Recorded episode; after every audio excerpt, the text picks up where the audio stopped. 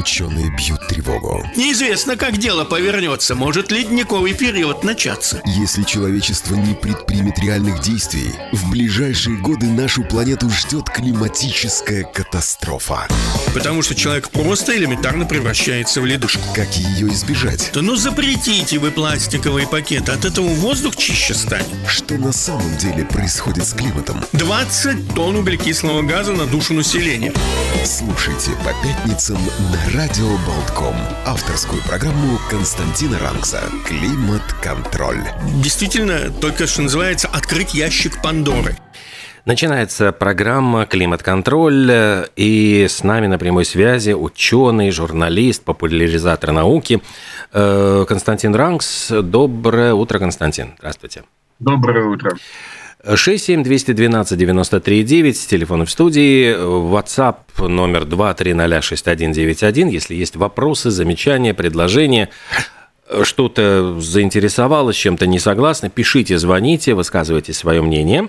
А мы, наверное, как обычно, начнем с прогноза погоды, потому что только все обрадовались весне, тому, что уже весна идет весне дорогу, копель журчат журчи, как говорится. А вдруг огорошили нас тем, что зима еще может вернуться. Так ли это, когда наконец-то окончательно весна победит? Ну, во-первых, надо сказать, что прогнозы меняются чрезвычайно быстро. Только за минувшие сутки я посмотрел, европейские прогнозы сменились, ну, для нас, конечно же, в первую очередь, э, с снежных метелей, которые должны были начаться, ну, вот буквально сегодня вечером, на не менее богатые дожди. Так что, собственно говоря, э, если снег и будет, он должен быть чуть попозже, э, где-нибудь в понедельник, среду, потом опять должно чуть начать теплеть. Но вот такой скачок температуры-то ожидается. Но опять-таки, э, смотрите, сейчас уже должно было по прогнозу двухсуточной давности сейчас должно было холодать. И вот, допустим, сегодня в пятницу уже должен был пойти снег.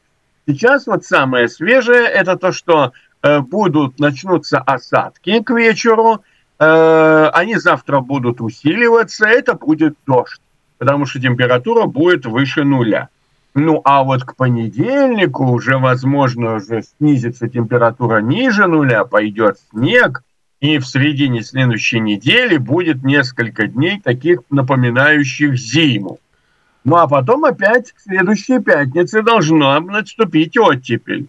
Но, честно говоря, я как не очень верю всем этим прогнозам, потому что проблема-то в чем? Опять мы оказались между очень мощными зонами повышенного и пониженного давления, они потихонечку бодаются, а мы где-то вот посреди.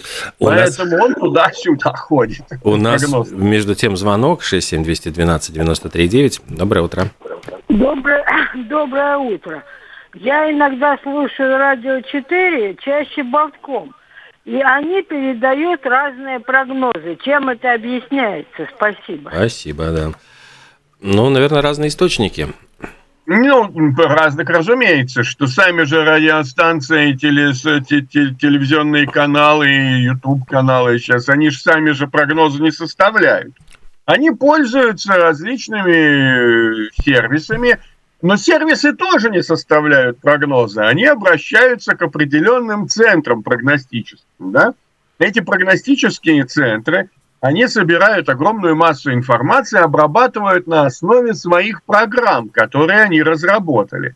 Вот только у нас, вот в Европе, есть так называемый, э, так скажем, э, средняя средней протяженности система прогнозов. Это целая программа, огромный программный продукт. Но есть британская система, а есть еще американская система, да? Вот. И э, точно так же есть варианты, там дальше российская, китайская. И у всех у них есть свои как бы алгоритмы, то есть схема обработки на основании тех или иных данных. Вот я знаю, что многим нравится чисто потому, как графику представляют американцы. Ну вот берут данные американского центра. Но вот если посмотреть, американцев больше всего волнует своя, свой континент. Вот. Они, естественно, больше внимания уделяют своему континенту, если им нужно какие-то детали там разбирать. Я так это представляю. А, допустим, европейцы, они, естественно, уделяют внимание Европе от э, середины Атлантики вплоть до Урала и дальше до Западной Сибири. То есть вот именно что влияет на Европу. Это их центр. У британцев свои взгляды немножко. Ну, в общем, короче говоря, получается, что прогноз вот именно от модели может отличаться. Но есть еще один нюанс. Если, допустим, вы взяли, вот если, допустим, я взял бы прогноз вчера вечерний и не смотрел бы на то, что было дано, допустим, сегодня утром, то в этом случае эти тоже прогнозы отличающиеся. То есть вопрос даже в том, что вот 6 часов, не 6, 10 часов разницы, и уже изменения есть, потому что система динамична, атмосфера очень подвижна, и поэтому э, можно даже из одного источника брать, но в разное время – и уже будут отличаться прогнозы. Так что, знаете, лучше послушать разные источники, это спору нет. А в телефоне, которые, те прогнозы, которые мы получаем, условно говоря, спрашиваем телефон, расскажи, какая будет погода сегодня в Риге, откуда он берет? А там обычно, если покопаться на телефоне, указано, какой, э, какой установлен у вас, э, какая установлено приложение – и какое приложение откуда берет эту информацию. В принципе, если задаться э, целью, то можно очень несложно за полчаса много что узнать о том, что дает. Ну, честно говоря, иногда бывает довольно забавно, если смотришь и не видишь о том, что смартфон пользуется данными, э, как бы, которые изначально подает, дает американский, например. Mm-hmm. Вот. Ну, нет, ну, как говорится, Земля-то это как бы единый э, организм, да, и Соединенные Штаты, например, их вот национальное агентство по, э, э, по исследованию океана и атмосферы, но это уважаемая, одна из самых уважаемых организаций в этой отрасли. Но я бы все-таки э, советовал смотреть на данные Европейского метеорологического центра среднесрочных прогнозов – Э, потому что все-таки это как бы наша зона, и э, на нас в первую очередь влияет вот именно те самые циклоны, события, вот эти все эти игрища, которые крутятся вокруг нашего континента. Мы все-таки часть Европы, а не Соединенных Штатов. И тут дело не в политике, как понятное дело. Дело все в том, что американский континент, североамериканский, да и южноамериканский, очень специфический. Они узкие, относительно узкие, относительно Евразии. Относ... Узкие. Угу, да. У них с одной стороны океан, с другой стороны океана и сверху еще ледовитый океан. Вот. И плюс еще огромный котел под названием Мексиканский залив. Вот посмотреть на карту. Да, действительно, там все-таки тысячи километров от берега до берега, но тем не менее, по сравнению с Евразией, вот, это очень, как говорится, маленький кусок суши. И поэтому у них там огромнейшее значение имеет влияние Тихого океана, Атлантического океана, э, Северно-Ледовитого океана и плюс Мексиканского залива, как части э, Атлантики, но специфической части. Поэтому это очень такой... У них, у них своя модель, и она, они как раз... Вот посмотрите, то, что у них происходит с этими торнадо, у нас в Европе такой аллеи торнадо нет. Почему-то, потому что это форма, Э, это горы специфически расположенные, Апалачи с одной стороны, э, скалистые горы с другой стороны, вот Кордильера.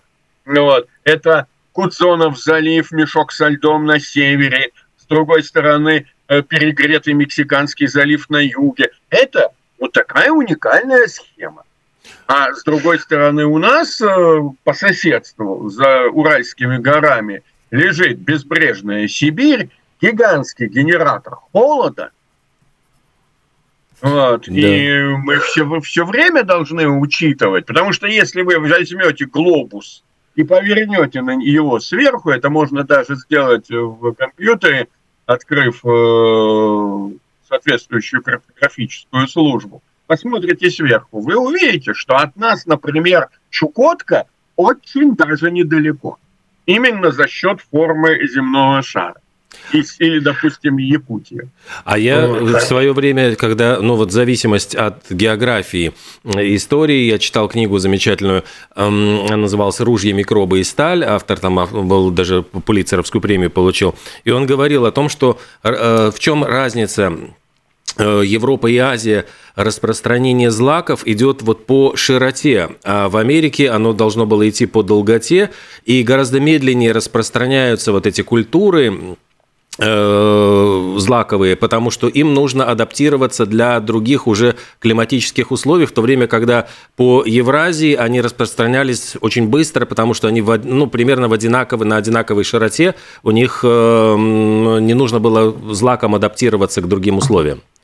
Ну, такая ну, вот. в принципе, на своем опыте могу сказать, что если в 80-е годы купить э, семена огородных культур, ну, я злаки не выращивал, но если купить семена огородных культур было в Риге, причем особенно э, наших латвийских э, селекционеров, вот они так фирменные в таких пакетиках продавались, и сейчас тоже, но Э, тогда рижские семена вообще это было такое бренд на всем бывшем Советском Союзе. То, например, эти же самые э, для нас культуры, например, чудесным образом росла на Сахалине. Mm. Хотя теоретически Сахалин-то находится на широте э, Сочи.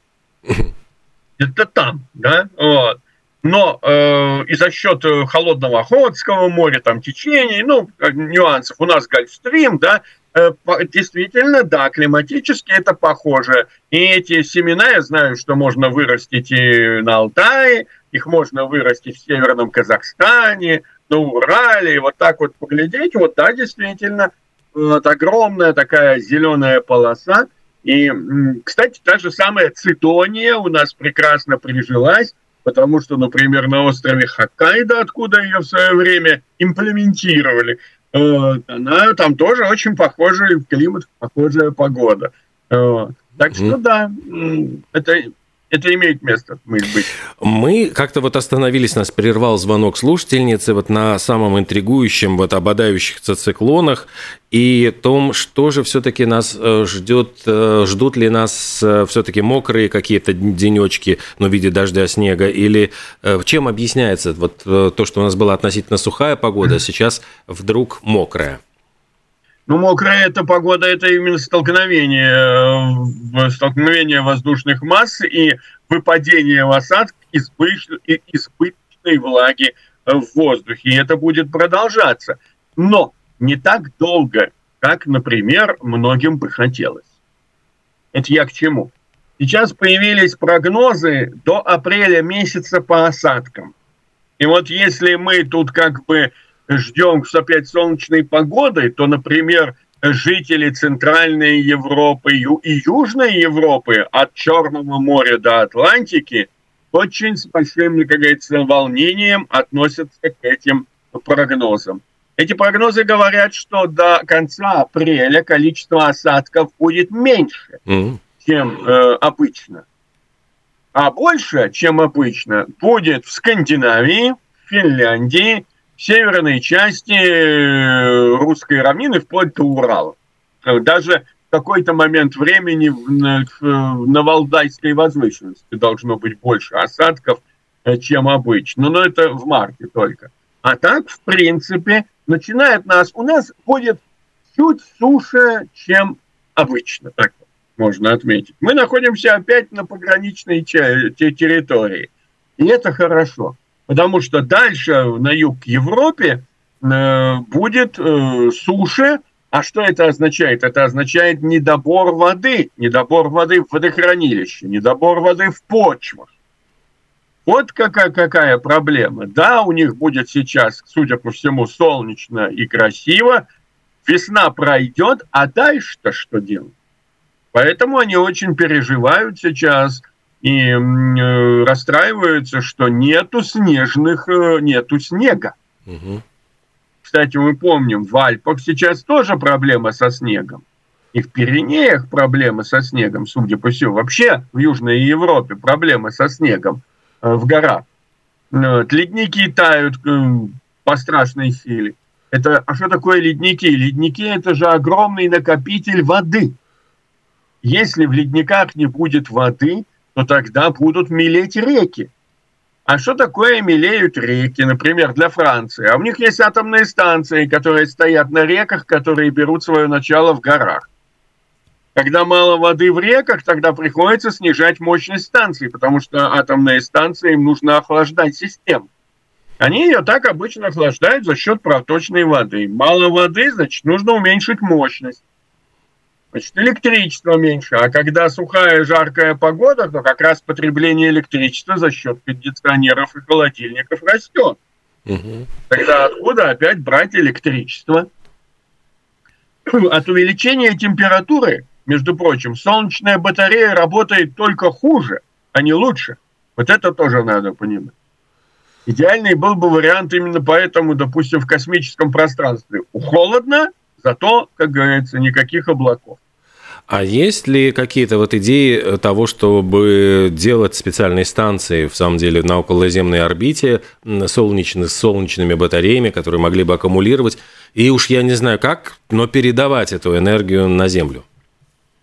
Ой, эти идеи появились еще в 60-е годы. Помню, тогда были журналы, тогда очень много же про технику писали, угу. да, по самым широком и уже тогда, да, шли разговоры о вас. Прекрасная идея была построить на орбите. Это не так сложно, это уже сейчас можно делать.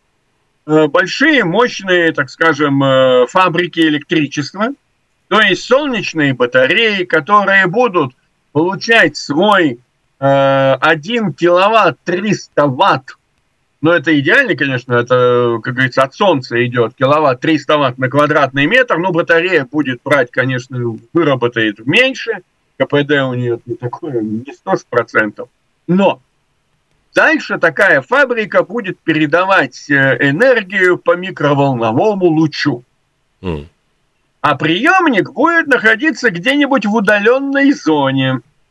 Вот, потому что оказаться под этим лучом это все равно, что оказаться в ящике микроволновки. Очень быстро сваришься. Вот. И э, тут, конечно, возникли вопросы. А что, если случится, допустим, ударит какой-то э, метеоритик или какой-нибудь кусок космического мусора, если изменится ориентация этой самой фабрики, и этот луч пойдет гулять по поверхности Земли, ведь там, где он пройдет, будет очень плохо. Угу. Вот. Об этом думали, вот, и, как говорится, были сторонники, которые говорили, да нет, мы там все сделаем, этот э, излучатель будет строго ориентирован на определенную точку, даже если сама вот эта ферма будет э, вращаться. Но, как говорится, никто им не поверил, Потому что если по закону, как говорится, подлости, если что может случиться, то оно случится обязательно. Какая-то неприятность.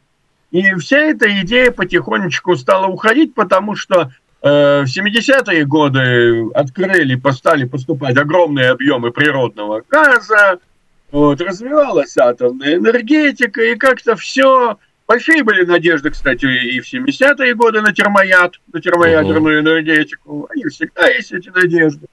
Вот. Ну и, собственно говоря, обойдемся мы без этих э, ферм в космосе. Но сейчас есть, правда, более, э, ну, как бы, больше смысла есть идея такая, что а давайте-ка все это поставим на Луне. И на Луне эти фермы будут вырабатывать э, водород, кисло, водород, кислород э, для тамошних фабрик. А самое главное, будем плавить тамошние породы, полезные ископаемые, получать, э, делать афинаж, получать нужные нам ценные металлы и периодически эти ценные металлы отправлять на Землю, потому что так и так их плавить надо. Работа угу. это грязная, требующая много электричества, а там есть и электричество, там есть вакуум, там есть э, и полезные ископаемые. Вот. Поэтому ты сейчас, вот смотрите, сколько, как Китай, например, вцепился в Луну, вот, очень активно работают. Американский вот в это полет э, осенью тоже очень, они возвращаются на Луну, говорят. Поэтому эта Луна не просто так. Это уже политический спор, кто первый долетит. Вот. А это уже вопрос, кто первый прилетит, кто первый там откроет и, добычу. И застолбит, вот. я понимаю, да? Вот, застолбит. застолбит, как говорится, участки. Сейчас Луна считается достоянием всего человечества. Нет как бы возможности резать Луну на участки для э, государств. Но тут есть нюанс. А если прилетит, э, знаете, это как с китами и Японией. Вроде бы запрещено ведь пить китов в Антарктике. А японцы-то их бьют. Они бьют для чего? Для научных целей. Вот следят они за этими китами. Ну, взяли кита, поймали, забили, затащили, взяли у него образцы, типа как у нем э, всевозможные химические реагенты распространяются, микропластик, болеет ли он, болел ли он, вот, до того момента, как его застрелили, этот кит, да, вот. А потом этого кита отвозят, расчленяют и продают на рыбном рынке. Mm. И вот борцы за права китов, они говорят, ну что это, это же издевательство над здравым смыслом. Вы ради того, чтобы взять там какую-то пункцию, да, убиваете здоровое животное. Киты, кстати, долго живут, и по сто лет живут. Вот. Вот он сто лет жил-жил себе, он еще жить мог, да, вот, а вы его грохнули, вот, и съели, по сути дела. Вот. Ну, японцы улыбаются, ну и что, вот так, вот так вот, наверное, и могут э, другие представители э, землян, э, улыбаясь, начать что-то добывать, ну, как бы в научных целях. В научных целях можно. Э, так что а с Луной как... тоже все. А как же с этими сертификатами, которые в какое-то время распространялись на якобы лунные шесть соточек, которые были очень популярные. Помню, можно было за пару евро купить э, такой сертификатик и повесить себя дома.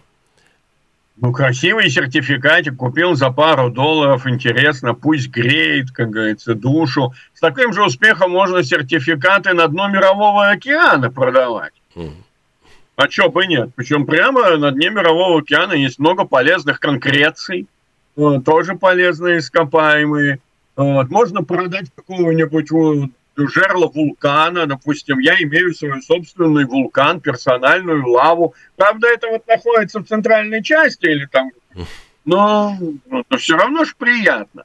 Вот. Это, помните, замечательный был мультфильм. Я подарю тебе эту звезду, угу. светом далеким будет она освещать нам бесконечно, что-то такое было. Вот это я подарю тебе эту звезду совершенно спокойно можно продавать сертификаты о продаже звезд. Все равно что вы туда не долетите никогда. Знаете, а продавать можно, э, чтоб не продавать. Вот. Если красиво еще оформить его с фотографией, с данными, человеку будет интересно, он будет заходить, учить, его дети, внуки будут смотреть, тоже открывать энциклопедии. Может, кто-нибудь станет знаменитым астрофизиком вот, и откроет еще какие-то звездные события. И главное, чтобы у людей была какая-то мечта.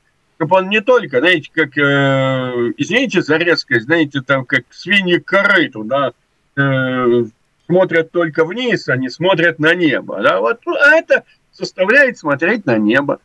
В этом ну... смысле Элон Маск э, очень, э, хотя, конечно, его там, э, как говорится, все эти планы освоения Марса звучат довольно-таки для специалистов э, курьезно, вот, но он все-таки заставляет людей э, немножко думать э, о чем-то таком, ну, высоком, в честном, в прямом смысле этого слова. Не получится ли так, что э, Луна станет, э, э, ну, мы вот загадили свою собственную планету, а теперь начнем гадить на других планет, потому что вот сказали, что это грязное производство, которое будет требовать каких-то очень, ну, на Земле это, это приводит к ухудшению экологической ситуации. Не получится ли так, что Луна окажется вот в такой ситуации мусорной свалки земной? Ну, во-первых, Луна, там, не, не, не, как уже сейчас достоверно известно, лунатики там не живут. Вот, это раз. Второе, э, условия там, э, прям скажем, спартанские. там полторы сотни градусов минус, под 200 градусов плюс на солнечной стороне может нагреться. Вот. Это, как говорят, мертвое небесное тело. И вполне возможно, э, как можно, как, ну, как говорят философы, футурологи, Луна-то как раз нам и дадена для того, чтобы мы могли таки все-таки выйти в космос и сохранить свою планету э, в чистоте. Потому что действительно, э, ведь никто же не говорит, что нужно там э, все портить. Кстати, сейчас хочу сказать, на Луне достоверно известно, что валяется несколько тонн отходов. Мусора. Это же 12 экспедиций, 6 экспедиций долетело до Луны. Американских. Два человека. Они там, извините, не только ели. Это, угу. правда, сейчас все биологи мира мечтают добраться до пакетиков с экскрементами астронавтов, которые остались на Луне, потому что там должны быть микробы. Что с ними сделалось угу. за эти полвека? Вот. Специалисты просто говорят, да, там многие тонны материалов, которые надо будет все-таки как-то утилизировать. Но как их утилизировать? А то представьте себе, там солнечная э, станция получает большое количество энергии, они весь этот мусор могут переплавить, сделать из него что-то новое, хотя бы новые слитки или что-то новое выплавить. Вот это очень полезная вещь. Вот. И опять-таки, нам никак не обойтись без э, переработки и добычи э, редкоземельных металлов, редкоземельных элементов. Вот ну никак. Вся наша современная цивилизация стоит на редких землях, на редких и редкоземельных. И э, добыча и переработка их на земле, она крайне ядовитая.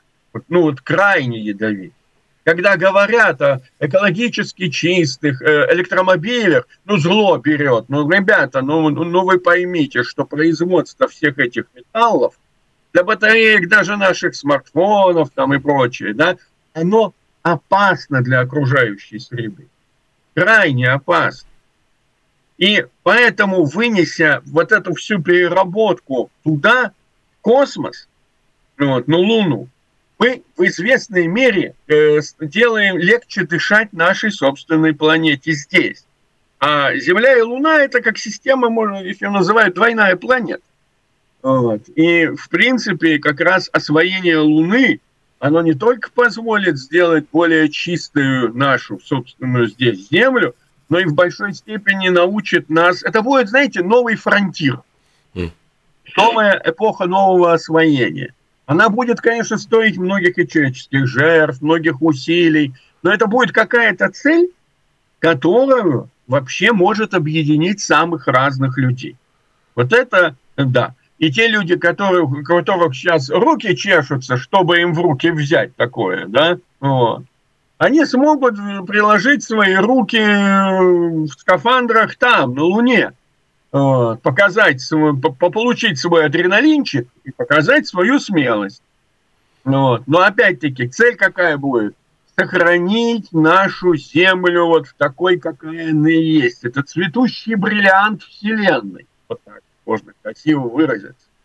И чтобы ее не загадить шахтами, которые добывают вот все эти металлы, представляете, это, это страшно, вот начинаешь входить в этот самый, читать списки, вот, технологические, это же страшное дело, какие там химические реакции используются, кипятить в кислоте, нейтрализовать в жутких щелочах, а потом это куда сливают? Да в речки все сливают. Вот. Поэтому Э, идея развития энергетики на Луне. Вот, я считаю, что мы все должны ее поддерживать. Вот, и тогда у нас и наши электромобили будут экологически чистыми, электричество у нас будет поболее. И вообще жить тогда мы будем хорошо и приятно. Ну что же, будем надеяться, что действительно эта идея объединит человечество и станет новой какой-то целью, как когда-то, ну, простите, были там мечта о светлом будущем и коммунизме. Э, заменит в это... Америке. Тогда люди плыли в Америку и осваивали ну, да. новый климат. Новый мир, может быть. Константин да. Ранкс, ученый, журналист, популяризатор науки, был с нами на прямой связи. Программа э, «Климат-контроль». Э, спасибо огромное и до следующей пятницы. Хорошей недели. До свидания. Всего вам доброго. До свидания.